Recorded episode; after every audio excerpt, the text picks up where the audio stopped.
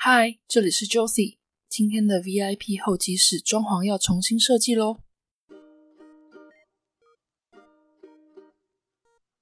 每每要做重大决定的时候，你是否会拿自己的年纪或社会价值观来说服自己交起这个念头呢？告诉自己不需要改变，现在已经很好了。如果要重新来，风险很大的，不要冒险。可是又无法完全抑制心中的渴望以及好奇心，总是踌躇不前吗？今天的 VIP 候机室，Alicia 要跟我们聊聊她在台湾工作一阵子后，决定到日本生活以及重新读书的心境转折。工作十年后，不仅重回校园，连生活的环境也一起换了。究竟是为什么让她有这样的勇气克服重重难关，勇闯异国生活呢？一起来听听 Alicia 的故事吧。Hi Alicia。Hello。Hello Alicia，谢谢你陪我在这个美好的夜晚聊聊天。Me too。你要不要先自我介绍一下，告诉大家你是什么样的背景，还有一些你过去的简短的经验，这样子。嗯，在我在台湾读读书，毕业之后就在台湾工作，然后工作很嗯长一段时间，然后把其实当初来日本很单纯，只是之前的工作辞掉之后，在找新的工作之前，想要去国外留学看看，所以就想就申请了来日本留学，然后原本是打算来半来半年之后就回台湾继续找工作。你那个时候是在台湾工作了多久，然后才决定要来？其实，嗯，有换过好几个工作，但整体来说，工作了快十年有吧。啊，十年，通常很少人会就是工作十年之后再打算想要出国吧？那个时候是遇到了什么事情，就是想要看看外面的世界呢？嗯，因为工作了十年，觉得好像从来都没有自己休息过。因为我是习惯找下一个工作啊，如果这个工作要辞职的话，会先把下个工作找好。然后嗯后来意识到的时候，发现已经十年过去了。那在找下个工作之前，是不是让自己放一个假，去去走走看看这样子？然后有来嗯过日本，觉得说跟台湾就是应该会适应的很很很顺这样子，所以就选了日本这个地方来这样子。那个时候就是说日语的方面的话，也是可以会说日语的一个程度吗？完全没有，我只有学过 R U A O 就来了。哦，这是非常勇敢诶，我真的很敬佩这样子的人我。跟你说，因为太天真，我居然以为只要会大家日本语那四本，哦，你是说学过日文的人都几乎会经历过的大家的日本语这个教科书的教材？你是四本都学完了吗？没有没有，我来之前只学过两本，然后我天真的以为学完四本就会朗朗上口日文。我发现出国其实要有一点傻傻跟天真，会比嗯较。对我真的其实没想太多，然后很天真的就出门来了。是不是也嗯周全的计划是要有，但是也不要太瞻前顾后，要不然不容易有这个动力想要真的出国去行动。对，真的，其实就像你刚刚说的，要有要有计划。所谓计划，是我来之前，我有先找好学校住的地方，然后我先规划好大概我可能需要多少的费用，这些基本的，真的来之前自己要先准备好。但再加上没有想太多这件事情之后，你才可以 跨出这一步的来到这个国家。虽然你开玩笑的说啊，我那时候很天真，没有想太多，都是冲动。不过我相信你现在在日本已经待多久了？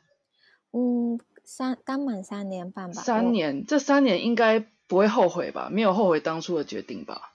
不会啊，我觉得我来就其实我之前有一度回台湾，然后嗯我的同学，我以前的好朋友就跟我说，如果你后来发现你来回回到台湾工作，跟你在日本学的没有关系，你会不会后悔有出出来这一趟？我就说不会，因为先撇开工作这件事，其实这中间你自己得到的一些心得感想，你的成长，其实真的只有自己才会知道。嗯，回到你还在台湾的时候，你那时候决定要，你决定要来日本了，半先半年嘛。这个时候，你跟你身边的人，比如说商量或者说报告的时候，有没有遇到什么困难？嗯，对，因为我妈是很严重的控制狂，所以 应该也是担心啦，应该是担心自己的小孩子，你真的有想清楚吗？那种感觉吧。所以呢，我在跟他聊之前，我就自己啊，其实我早在第一次跟他聊之前，我就已经准备好我所有的我要去的学校在哪里的资料，我要住的地方，反正他问了我的不管什么问题，我都可以马上回答他的这种准备。你要让他觉得说。你是真的自己有想清楚，而且不就是不是随便丢一句说啊，我就想要出国没？这这实在是太太太那个对，太太含糊，就是太笼统了。所以我准备好所有东西，然后告诉他我要做这件事情。而且我妈很妙，其实因为开始只是想说工作空档来，所以我开始只想说来三个月。然后我妈不知道跟她的两个好朋友，那个是一个很好的阿姨，就跟她开智慧说。去三个月不够，他才刚熟悉就要回来了，好歹去半年，所以他就 对，所以是反过来，我妈妈跟我说，我觉得你都要去了，那你就去半年好了，但你自己要存好钱哦。我就说，嗯，我知道。那不过这样妈妈很开明诶，就是她也了解小孩子的想法。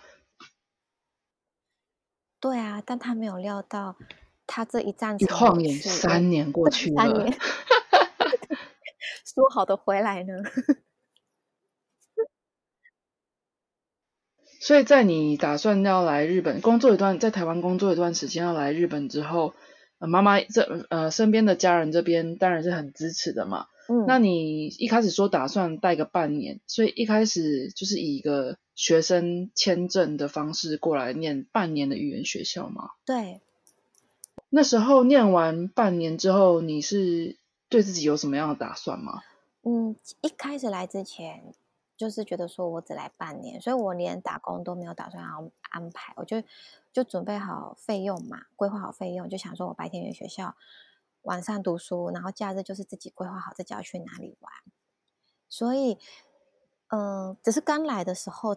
我就跟你说，我刚刚很天真，以为读完四本就没事，然后来才发现根本不是自己想的那样。所以刚来没有多久的时候，就开始盘算着要怎么跟家人谈，说我要在半年。所以语言学校要延长，嗯，对对对。然后，所以我十月来嘛，四月底回去，因为原本当初以为只来半年，所以我来回的机票其实早就订好了。所以我四月回去的那一趟，本来就计划好说我要回去再跟他们加嘛，说我要再延长半年。嗯。之类的，对啊，嗯，然后呃，四月回去之后，如愿以偿的延长了吗？对，延如愿以偿的延长半年，然后还在利用我妈的好傻好天真，跟她说，既然都读一年了，再差半年就可以拿到毕业证书，就干脆读完一年半好了。你这边回去跟妈妈谈的时候，这些都是基于你自己。呃，在经济上面是自己独立的，对不对？嗯，当初来的前半年是没有问题的。可是当我我是这样子的，我一开始我刚来的时候，我准备好半年的费用。然后我刚来没有多久的时候，我我体认到说，我觉得我我半年不够，我想要再延长的时候，所以啊，怎么讲？比较比较详细的说，假设我一开始来，因为我想说，我只是来玩跟读书嘛，嗯，所以我一开始。打算的生活费，我可能一个月的生活费是十万日币左右啊，当然全部的玩都含在里面。但我刚来没多久，我就体认到说，我会想要延长我的时间，而且我刚来根本不会日文，我不，我没，我不知道我找不找得到工作。所以，比如说我一个月本十万，我就自己把它缩短成五万块，就等于我我把我原本半年的费用。已经延长到可以再用半年，嗯，对对对。那中途如果找到打工更好，因为等于我延长的那个费用可以当做我之后的机票或者是学费什么之类的。我很敬佩你的一点是，呃，关于经济方面跟你对你自己未来的计划方面，你是有在做计划跟详细周全的考量的。后来有找到打工是不是？有啊，就是要硬着头皮找。然后还找了两份，两份一次打两份，然后你还有要兼顾学业。一开始的时候只有一份，然后其实你上手习惯之后，就刚好有因缘巧合，我们班打工的中华料理店也缺人，所以就是两边的班表调一下，就可以上两边的班这样子。嗯，所以就是边打工边边打两份工，然后呃兼顾语言学校，这样子一晃眼一年就过去了。对啊，其实很快，我觉得很充实。好的，那这样子的话 是充实啊。然后原本一开始半年的计划，先延长了再半年，所以总计一年。那时间来到了一年之后，这时候你有什么打算呢？总计是一年半。总计是一年半啊，半年直接再延长一年。对，就是没有半年之后，觉得再半年，然后像已经这半年，对，在这个半年，对哦。等于是跟家人家里面的人讨论了两次，延长了，总共延长了一年半这样子。就是就是看到我妈，她也她不知道说台湾也其实不承认日本语言学校学历这件事情，所以拿到毕业证书其实没有什么用，但她不知道，我就跟她说，那哦，那问题就来啦，一年半到了吧？那接下来你要用什么样的？什么样的计划也不是理由，计划，或是你有怎么样的人生规划？那个时候你心里面有什么样的选择性？嗯，因为日本都是四月毕业嘛，是啊，所以啊，呃，这样讲了，我十月来，所以我要延长半年的时候是四月开始，那所以等第三次延长，你是十月到明年的四月，那就整整一年，刚好你也三月底毕业这样。对，所以等于第呃呃第二次准备要延长，等于是为了。第三个的半年的时候，那时候就有在想说，那毕业后之后怎么办？其实中途我有去参加那种，就是人家的那种就职博览会。可是我一到那边的时候，就发现你根本没有什么，没办法跟人家竞争啊！你根本不了解哪方面。就我到就职博览会的时候，首先他们都穿西装，然后他们都只哦有学过什么科系，所以他们就只去找他们想要的那个摊位。但是我只是单纯的语言学校出来而已。然后我觉得，我觉得，而且我都在语言学校，我根本不了解日本他们的，因为语言学校你接触到几乎原则上不会是日本的嘛，你根本不了解，都是外国人，对，你不不太了解他们的想法跟社会文化所有东西啊，可能是我自己本身的问题，因为我来日本之前我不太看什么漫画、日剧、听日文歌，所以可能会有点封闭，但其他可能就不会是这种状况。但我那次 去完之后，我就觉得我应该要去日本的学校。读书，然后才有这个机会、这个门槛去就职，在日本工作这件事情。所以你借由去了一次呃就业博览会，你体验到说，可能第一个文化上你不了解，呃，一个外国人，甚至于是本地人要找工作的时候，观察到要穿西装这件事情你不知道。再来就是你体认到外国人的语言上会不会日文是个可不可以找到工作很关键的一点。还有就是你刚刚也说，可能如果有相关背景去找的话，你会比较明确知道说什么样的工作、什么样的职位适合你。对，所以综合这三点，你决定那时候想要再念个书这样子。嗯，还有个原因是因为来了之后才发现，一年半也还是不够。语言方面吗？对啊，我觉得还是不够啊。就嗯，我觉得。在在这里还有很多很多可以挖掘学习的东西，就我觉得还不够。不是说这样讲有点过分，不是说哦我比较喜欢日本，所以不想回台湾，不是这样。我只是觉得我在这边还不够的感觉。我懂这种感觉。对，真的，因为你要我说话，我是比较喜，我当然我比较喜欢我这本国家，但是好像你好像你还没有探险够，对不对？对对对，我很了解，我很了解。对，所以。嗯，就觉得还还想要再留下来做些什么事情，然后就很认真想说，有什么是接下来哈，你读完这个之后，你想要找这方面相关工作，甚至是因为毕竟我工作十年，我中间有换过几个工作嘛。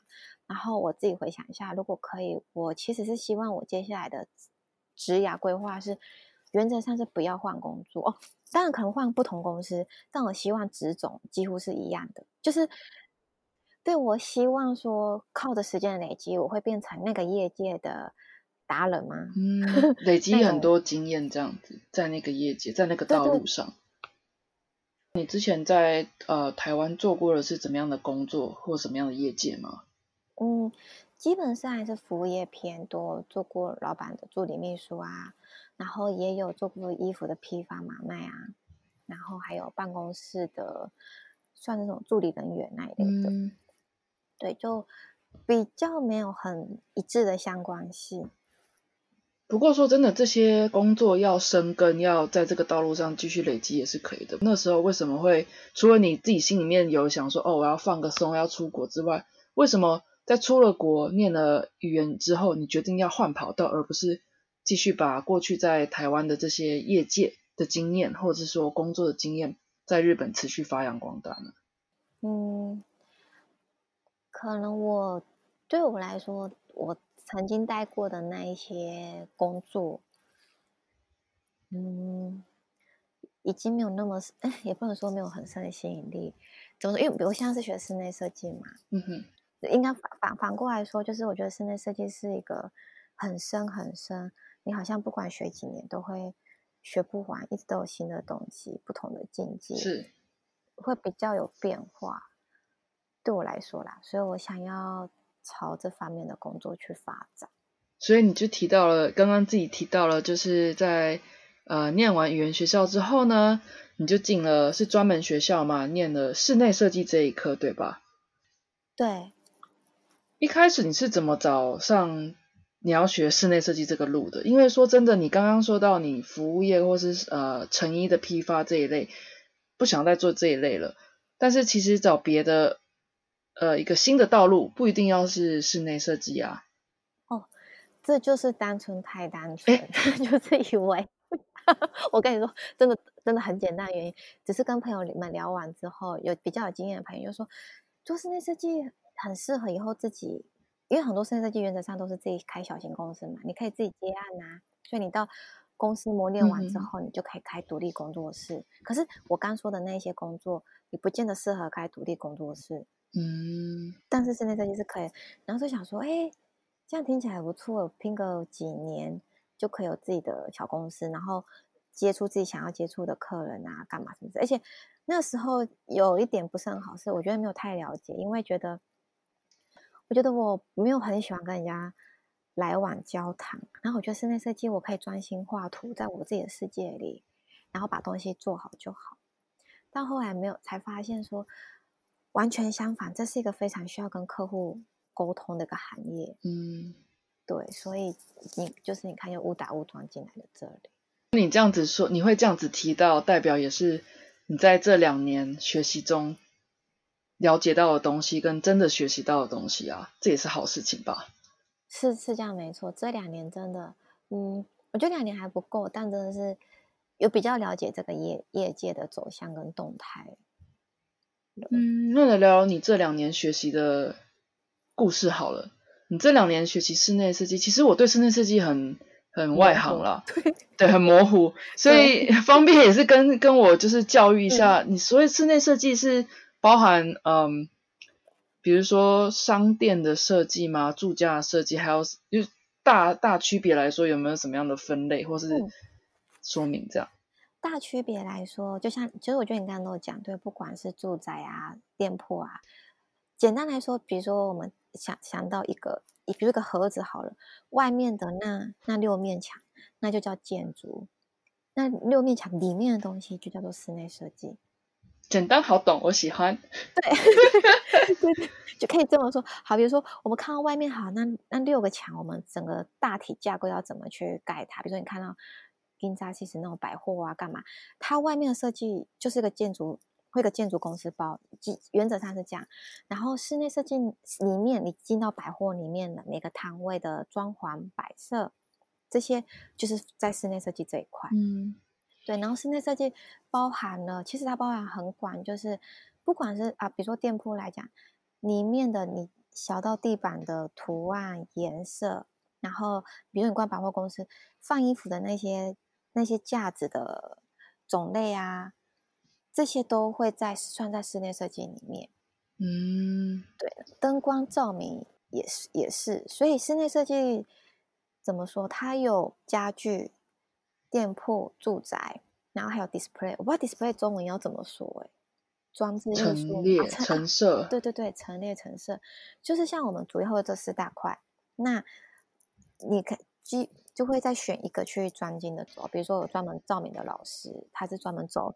灯光这一块的，因为其实不管是住宅还是店铺，灯光都很重要。店铺的话是室内是灯光照明嘛，那你住宅的话就是采光的 sense 这件事。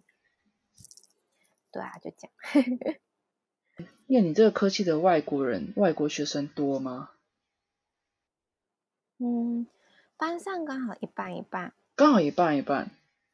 我们上一届的学长姐里面没有留学生，然后我们这一届就刚好一半一半，然后我的下一届也刚好一半一半，然后听说在下下一届也是一半一半。那其实现在在日本念书，或是说念这个。呃，室内设计这个科系的外国学生其实已经非常的普遍了。对啊，你今年毕业嘛？这两年之中，你回想看看，你有没有什么遇到什么特别开心，或是让你心酸的辛苦的事情？嗯，光是语言语言这件事就是一个很大的障碍，因为毕竟本来就不是你学过的东西。先比如说我们自己在台湾读书好了。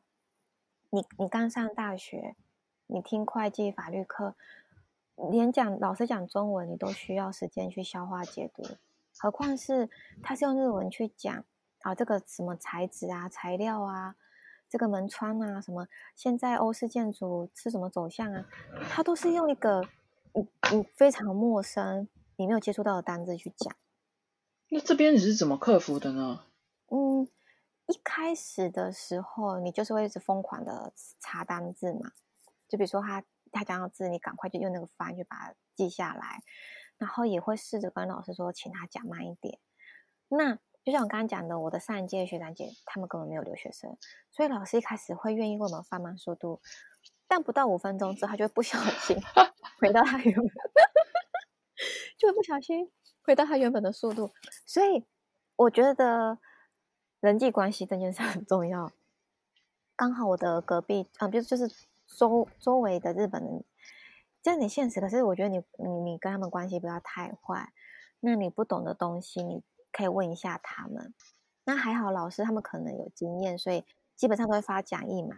那你就是回家的时候拼命的去查那些单字。那其实你一开始再怎么不熟悉的单字啊，这些东西，其实用久了大概就是这个范围以内。渐渐的，你就会熟悉了。而且我觉得语言学校老师蛮好的，是他们其实讲话的方式，基本上你都会，你你可以吸收跟理解的，就是习惯之后就好了。嗯嗯，是同学们反正反而很难理解，因为日本人嘛，他们又年轻，讲话速度很快，然后很多省略语，反而比起老师是比较难理解的，我觉得。不过练功就是在这种地方啊，跟真的日本人练啊。对，练语言 真的见习惯就好。嗯，说到克服这个日语上课日语这部分，我印象很深的是，在 Alicia 她在决定念那个专门学校之前，你跟我有一次吃饭的时候，你跟我你跟我说了一件事情，我印象很深，就是那个时候你很紧张吧？就是你们要学那个一个绘图软体嘛。你很担心说那个界面是日文的，你看不懂。嗯嗯。那时候我印象非常深刻，是你跟我说你要回台湾买一模一样的一本，算是工具书，教怎么用那个绘图软体的工具书。你要买一本中文的。对。那学校可能是发日文的，你要对照着看，然后一一边也是学日语，然后一边也是学这个软体。我听到是一个很敬佩之心，哎，就觉得哇，这种 少有啊。我的不是，我想说的是，我在你身上看到，嗯，真的是有决心想要把这这个部分学好的这个毅力。谢谢。对，是可是刚好提到那个，我刚刚问你说怎么在课课堂上面克服语言的问题，然后我忽然想有这个小小的故事，想再说一下而已。嗯，可能是有工作过，然后再再回来读书，等于是你是自己选择的道路，你就会想要把这件事做好。怎么说？因为你很清楚，你不是只是为了留在日本而找个随便找个科系、找个理由去搪塞而已。我是想要将来把它变成我的职业，然后我也真的很喜欢这件事、这个科系这件事情。那你觉得以这这这个专业作为你的职业的话，需要具备的特质或是心理特质是什么？我觉得要体力要很好，体力要很好。因为实在太常熬夜。这这一行真的是这一行，如果没有充满热情，我觉得其实这真的有点困难，持之以恒呢。嗯嗯，因为他真的怎么说？因为想法这种东西是这样，它它是一个无形的东西，它需要你。每天花很多很多时间去看很多东西，然后去激发你可能一些想法。那甚至可能呕心沥血想了一个礼拜，但你给老师，老师就等于是将来客户嘛。那看到他一句不喜欢，好一点的他会跟你说，可能这颜色我不喜欢，这哪里我不喜欢。好，你们还有商讨商量的空间，你们还可以再改。但如果他就是跟你说，我也说不上的，我就是哪里不喜欢，你你就会没有头绪，你就要在。等于你这个礼拜是没有了，你就再重新再去想新的东西。所以是不是沟通的技巧，或是说洞察力？呃，可能客户可能可能因为是老师，所以老师至少会跟你讲具体点。不万一有些客户他就是门外汉啊，他只能跟你讲个感觉，我就是不喜欢，可是他也讲不出哪里不行。所以你身为一个专业的室内设计师的话，你是不是也要有一点洞察力，或者说能够 catch 到他到底想说的什么这样的一个沟通？技巧，我我觉得是诶，就是不是单纯说哦，你帮他设计店铺或设计家里，你可能跟他聊天的过程，他家里成员他们的生活习惯，或是这个店铺他想要给客人的感觉，那他可能把比如说别的分店哪边的客群都卖的比较好，那客群卖群不好，那他好不容易开到这边的分店了，那你可能有用心一点的设计师，可能顺便调查一下周围的族群会大大约是谁，巅峰时间或者是离峰时间。是什么时段什么之类，那可能灯光照明可能就用的会不一样啊。嗯，那吸引的哪些族群客人用的东西就会不一样之类的。其实我觉得是一个很深，但是如果你做起来，其实蛮有人情味的一个工作。我觉得，嗯。那你在呃这两年的留学生涯中，有没有让发生什么让你觉得很开心的事情？得奖吧，有点。就是嗯，我们学校讲他，他有一个第一名，呃，我不是第一名，我先讲，他有一个，我们是入围就是肯定，对对，他发明中文叫优秀奖，就是第一名，那第一名之后会再有几个奖励奖，对，然后我我们其实每一个学期结束都会有个审查，那我我其实一年级上下学期我都没有拿到奖，然后我二年级上学期，因为日本的习惯是你二年级上学期，对你毕业前你要开始找工作嘛。所以那时候我去找辅导老师填履历，就是我要寄公司自传的时候，老师因为都会有一个自我批啊。那时候其实每次写字的时候是最痛苦的，是你不知道要怎么去介绍你自己，因为你没有一个特别可以拿出来讲的东西。对，所以嗯，后来二年级上学期结束的时候有得到，跟这次有得到之后，就是除了很开心是老师认同你之外，你就觉得说，哎，终于。有一个好像成，就是一个成小小的成果可以拿出来。那在你的来日本的这个过程中，嗯，你会给跟你一样有工作过，打算继续在念书，或是说工作后想要学转换跑道、学不一样东西的人，点什么样的建议？我其实也曾经有很大迷惘过，然后等于就嗯，以前原学校毕业要申请这个专门学校的时候，那段时间也非常焦虑，也会觉得说。我其实都已经三十出头了，真的适合吗？干嘛什么之类的？可是焦虑很长一段时间之后，有一天我突然觉得，我好讨厌这样焦虑的自己，因为这样焦虑自己一点帮助都没有。如果你这么焦虑，那你就干脆回台湾啊！但你又不愿意回台湾，那你为什么要焦虑？就是这件事很单纯，要么你就回去，要么你不回去。你不回去，你就不要就要停止你的焦虑，去做一些比较有意义、不再让自己焦虑的事情，因为焦虑不会。解决或改变什么？所以我那天清醒之后，我就觉得说好，比如说就像你说的，我我我后来读了这个，那我就想要认真去读它。嗯，所以我觉得如果之后像我这样工作一段时间再来，我会觉得很好啊，就是不用害怕现在的人那么长命，你可能就是机会很多。我觉得跟以前的时代有点不太一样，不不管现在网络发达还是说。很多很多，就是已经是超乎我们可以想象的一些范围跟跟规则，所以我其实不也不能说鼓励，但我觉得完全不会说反对说，哎呀，你都已经几岁了，然后才来这边什么？不会啊，只只要你开始想，那一刻不是都才刚开始而已吗？如果你有对自己一丝犹豫，或是说焦虑的点的时候，有这种情况的时候，你会比较倾向去理清焦虑的根源，然后去想个对策。比如说你刚刚具体到直接很具体。对，对，可是当然这会有一段自己的过渡过渡期。现在回想讲都会很轻松，可是一定会有一段焦虑的时间。可是也就是因为呃讲焦虑，我觉得都比较像是挣扎，或是说自问自答自己到底要什么。也就是因为有这个过程，所以之后你的学习特别的投入，特别的，因为你已经知道你要什么，这就是你要的，所以再怎么辛苦，或是说再怎么有很多问题要克服，你都很心甘情愿去做。那最后的成果当然就是，比如说像你得到奖啊什么之类，更确定了你要走这个志向。我觉得这个是一个。怎么讲？一个人生中成长很需要的一个过程诶。嗯，就是不要说害怕转换跑道，甚至嗯，也也或许有可能有的人转换跑道之后发现不适合自己，但也何尝不妨啊？你再赶快再换另外一个，或是回原本跑道就好啦。说不定你回到原本跑道，你更加觉得说哦，我去试过别的，所以现在的我其实才是真的适合我，或是我想要的。嗯，我很同意。对，真的不要害怕改变。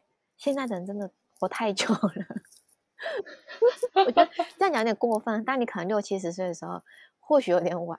但我我相信，大概现在大家应该还不到那把岁数吧？没有啊，我上次看一个新闻，很久以前新闻，有个六十几岁的日本的阿阿妈，嗯，她开始学那个写程式，自己做那个 app 里，自己做那个 app。我靠，我觉得很酷，很酷哎！所以就就跟你一样啊，就是跟年纪无关。你什么时候想开始一个新的尝试或是新的学习，我觉得都是有可能的。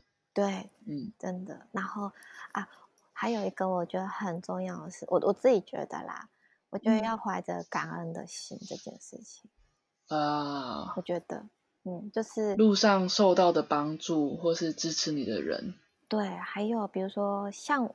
我我我可以来读书，其实也要谢谢我我家人，就是他们都很健康的生活着，就我爸妈有自己规划好自己生活，所以即便我来了，我不用去担心他们。但是我嗯，就是很多东西，其实真的不要视为理所当然，因为有很真的会有你想不到的阻阻碍，去让一些人没有办法过来这边或继续在这里。但我觉得，今南如果我们都有机会可以来这里了，遇到一些事情或小挫折的时候，就是真的不要觉得怎么样，因为其实我们刚好很多人比我们真的很好。那目前你是有怎么样的打算吗？嗯，就是在找工作中啊。找工作中，所以还是打算继续留在呃日本的。对啊，嗯，如果可以的话，我是希望在这边。工作个几年，比如说熟悉的所有的东西，然后再回台湾去，或者是找有没有办法是两边连接的工作这样子。目前有遇到什么样比较困难的地方吗？嗯，你说找工作这件事情吗？对啊。嗯，找工作，我不知道其他留学是不是大家留学生都一样哎，就除了填履历这件事情，然后还有。去面试的时候，还是毕竟我觉得好像还是需要跟老师练习一下。呃，你说比较技术方面的面试的时候的一些技巧跟对答，是你目前觉得比较困难的地方。对啊，这是很需要透过练习，因为不然其实我觉得日本现在蛮发达的，是它有一些 app 或者是一些求职网站。其实其实蛮多的，还会而且还会每天就会寄很多信件来给你，就你只要设定好你输入的条件。可是本身是我们这个科系本来求职的人，呃，四处的工作就比较少，嗯，所以如果不是这一科的话，它其实分很细。如果你输入你你想要找的地方职缺，原则上你都会收到源源不绝的信件。那你喜欢你现在的生活吗？你有没有在呃生活上或是事业上短期跟长期想要努力挑战的目标？除了现在找工作之外，如果可以我的愿望其实很小，我希望我可以养成运动运动的习惯。我觉得很难，真的很难，我没有骗你。啊，你说以你现在一个学生也是要爆肝，然后常常要耗费体力熬夜的程度，然后如果顺利找到工作的话，可能也是这种 lifestyle 的时候，你怎么样可以维持一个可以运动的生活习惯？是这个意思吗？对啊，我觉得可以运动持之以恒的，像你这样，我觉得实在是太我我运动很难，你不是？前阵子也会上。哎，你说对了，就是前阵子，就只只限于前阵子。很强哎！我我其实前一阵就是我还没有忙我的毕业作品之之前，我真的有试着早上起来跑完步，然后冲完澡去学校，然后可是大概到十二月多的时候，还是一月，不是变很冷嘛？然后渐渐渐渐的，我就默默的取消这个活动。呃，不用这么逼自己啦。我我虽然说，虽然说我好像也没有很勤劳，但是我觉得我的运动哲学就是，只要勉强就不会快乐，不会快乐就不会持久。所以第一个就是要找到你适合的运动方式。真的耶，我因为后来不是太冷嘛，所以想说那就不要早上去跑。所以有时候如果从学校回来，其实学校回来也没有到很晚，就大概九点十点。其实那时候应该也可以再去跑个步再回家，但不知道为什么就觉得啊，都这么晚，那就回家看看日剧，吃个晚餐，准备休息了。那刚刚讲到刷剧什么的，那我正想问你的是，你目前的生活上你怎么安排你一天的时间？如果学校的话，就是早上起来去去学校上课嘛，那基本上去的途中就会开始想东西，嗯。所谓想东西，就是因为我们都会有发表报告，那你都在想，因为毕竟是外国人嘛，所以这个中途就开始想讲稿怎么写之类的。当然不是每天都发表，可是比如说你跟老师等一下要谈什么，会先简短的个重点先想，然后到学校，到学校之后就几乎进入与世隔绝的状态，就是无我的境界吗？对对，我你真的拿起手机，除了查单字以外，根本没有时间看赖这种东西，就开始。啊，刚啊，老师就会上课，上完课你就开始讨论，讨论东西就开始做模型，做完之后，啊，就是中午会有饭饭时间嘛，吃完饭回来然后继续上课，就是然后再继续讨论做你的东西模型，然后到晚上终于离开这个学校的时候，就又跟外界连接上了，你就会，你大概也是下午四五点下课吗？有些课比较晚，会到五点半六点。那有时候有模型到更晚的时候，呃，基本上课都不会太晚，大概五点半六点就结束。只是说，因为我们要做的东西很多，所以大家很自然而然就会留到学校关门，就九点多的时候，然后被学校，因为老师们很想下班，所以老师都会叫我们赶快离开学校，他们要关门。你这个时候还有在打工吗？我平常的工，我平常的打工是因为我知道我自己的状况，就是我先去打工再回家，就会很想睡。所以如果我有打工的时间，我可能就会排在那种晚上八点到十二点。我在学校可能就会待到六七点，然后赶快回。然后还好，就到我家的路上有一个给巴铺，很好吃又很便宜，所以我有时候来不及吃饭，我就是车站到我家中途。我就买给巴布，然后边走边吃。多啊，你说那个像沙威玛的那种，对，中东的烤烤肉，对嗯，真的。然后回到家就可以把上班的衣服换一换，然后再去上班，这样。天哪，这样子听下来，你一天，我觉得你蛮会善用时间的。包含在通勤的时候，你就在想说接下来要做什么；还有就是下课后的做模型的时间，甚至于是会排一个八点之后的班，去呃赚一些你的生活费什么的。嗯，对啊，所以一到放假的时候就会爆睡。哦，所以现在讲放假的行程怎么安排？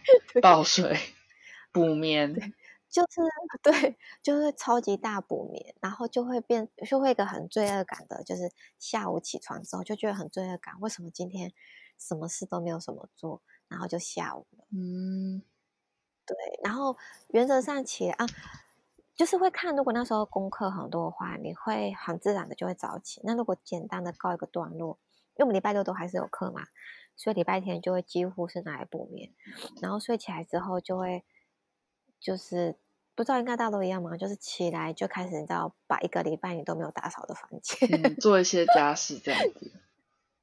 对对对，就是该洗的衣服啊，要打扫一下居家环境啊，为了下一个礼清爽的迎新迎接下一个礼拜嗯之类的。对，然后其实为什么说听起来很自律的原因，是因为以前没有这个习惯，就是这样子安排。所以比如说到学校的时候，老实说一开始会很浪费，我大概会每天会浪费十分钟，嗯会像个无头苍蝇，我不知道我要干嘛。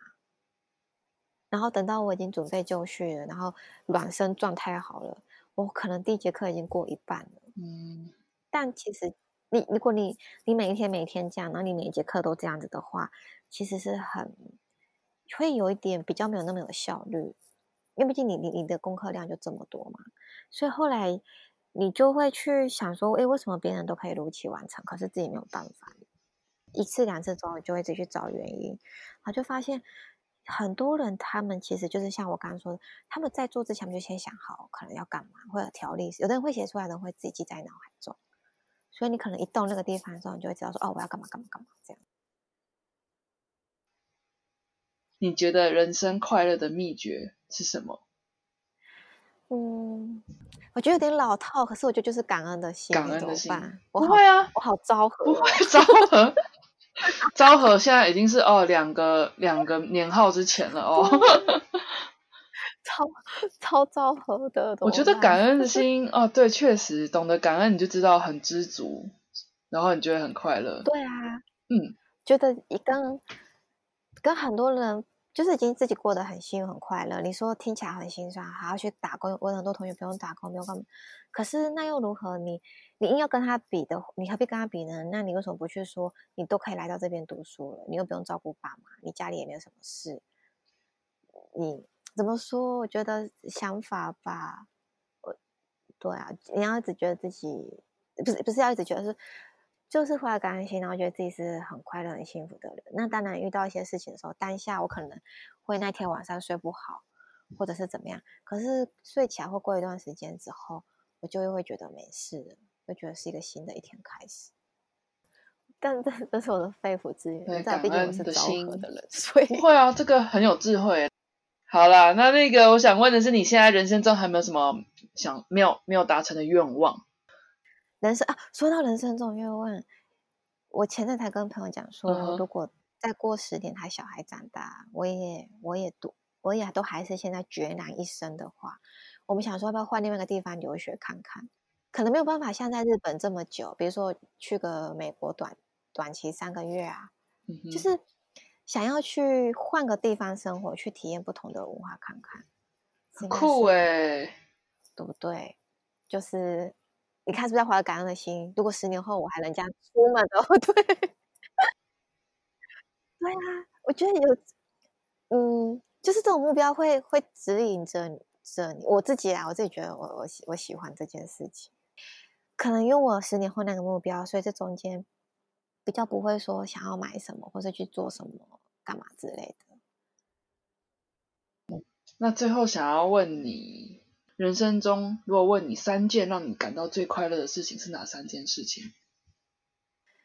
嗯，真的很薄弱，我没有骗你。就是我现在住的地方，如果就是我睡到那种中午醒醒来很舒服，天气很好的时候，我就觉得真的很很开心。嗯然后还有什么时候很开心？嗯，跟朋友浓密开笑的很开心的时候，嗯哼，就是大家在聊天的时候。嗯，然后还有吃东西可以算上一个吗？当然算啊。目前人生中让你感到最快乐的三件事情睡个，好就是觉，跟朋友睡个好觉，跟朋友在一起开心的聊嗯天，吃吃喝喝。然后还有，对，嗯，现在还没有工作，所以有点很想赶快工作，去买喜欢的东西，这样算吗？嗯，我想想借由工作得到自己认同的价值。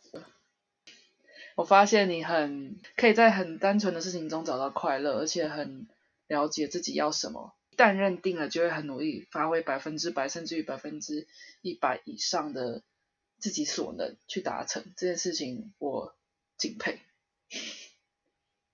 可是，嗯，可是说真的，就像你刚才讲的，一旦认定的目标，然后百分之百去去达成的这个过程，其实是很开心的，因为你很单纯在为一件事情而做的时候，你会感到很满足跟开心。嗯，Alicia 今天跟我们分享了很多她开心跟嗯辛苦一点点的地方。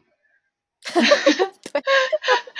那接下来希望你在过呃接下来的人生中也是有很多很多开心的事情发生。祝你在日本的生活有一个很不错的过程。好，我希那我我我给自己的期许是，我希望可以像你一样，也是有源源不绝的动力，去挑战很多新的新的事物。你就像你自己就好了，干嘛像我？好的，今天非常的谢谢你。不会啊，有机会再。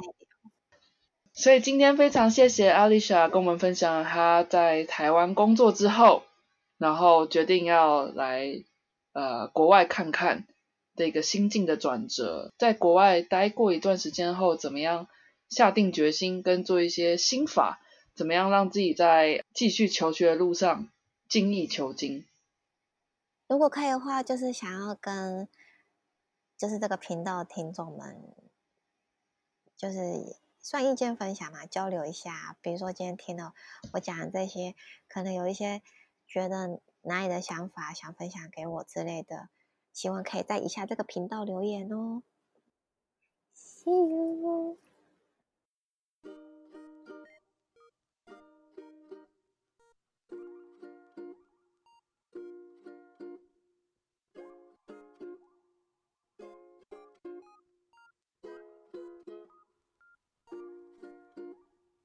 今天的访谈你还喜欢吗？我们都知道，做人生的选择从来不是件容易的事情，尤其是当我们年纪渐长，很多外在价值观以及自身条件都会被我们拿来做评估。Alicia 在面对人生的十字路口，勇敢地倾听内心的声音，并且周详地规划转弯的道路。三年多过去了，现在的他。还走在达成自己理想生活的路上。不过，回顾这些转过弯的日子，他心中只有满满的感激以及庆幸自己过去做的决定。面对人生的岔路，你也常常举棋不定吗？